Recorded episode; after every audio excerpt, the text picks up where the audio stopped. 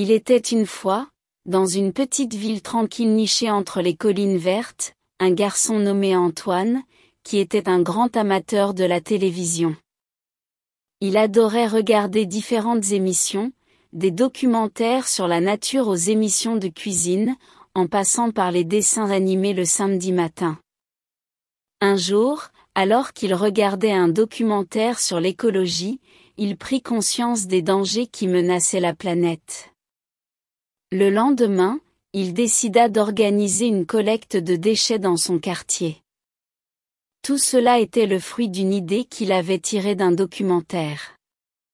Je veux aider notre planète, et si un enfant comme moi intervient, peut-être que les adultes le feront aussi, déclara Antoine à ses amis.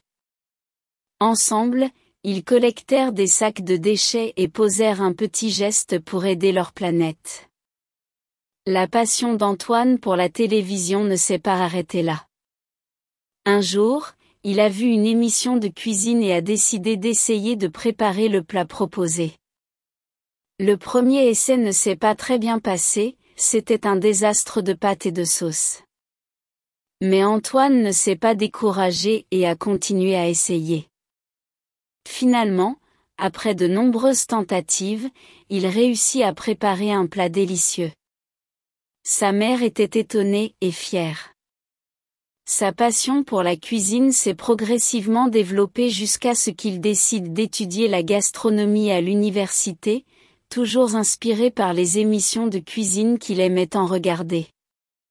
Il a également été inspiré par plusieurs documentaires historiques. Il a appris de nombreuses choses sur le passé de son pays qu'il ne connaissait pas auparavant. Ces découvertes l'ont porté à visiter de nombreux sites historiques autour de sa ville et à en parler à ses amis. Le garçon qui était autrefois simplement un téléspectateur est devenu un ambassadeur de son histoire locale, un éco-guerrier et un grand cuisinier, tout cela grâce à la télévision. Au fil des ans, la télévision est devenue une porte d'entrée dans le monde pour Antoine.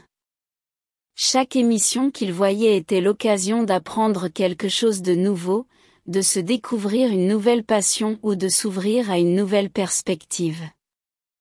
Il a répondu aux défis et aux intérêts creusés par chaque émission de télévision, et la télévision a ouvert des mondes d'opportunités pour lui. En fin de compte, Antoine a prouvé que la télévision n'était pas qu'une boîte d'images et de sons, mais un outil d'éducation, d'inspiration et de transformation. Il reste encore beaucoup à dire sur le pouvoir impressionnant de la télévision, il n'est pas seulement un appareil pour se divertir mais aussi un catalyseur pour des idées, pour la curiosité et pour un engagement actif dans le monde. C'est l'histoire et l'aventure d'Antoine avec sa bien-aimée télévision.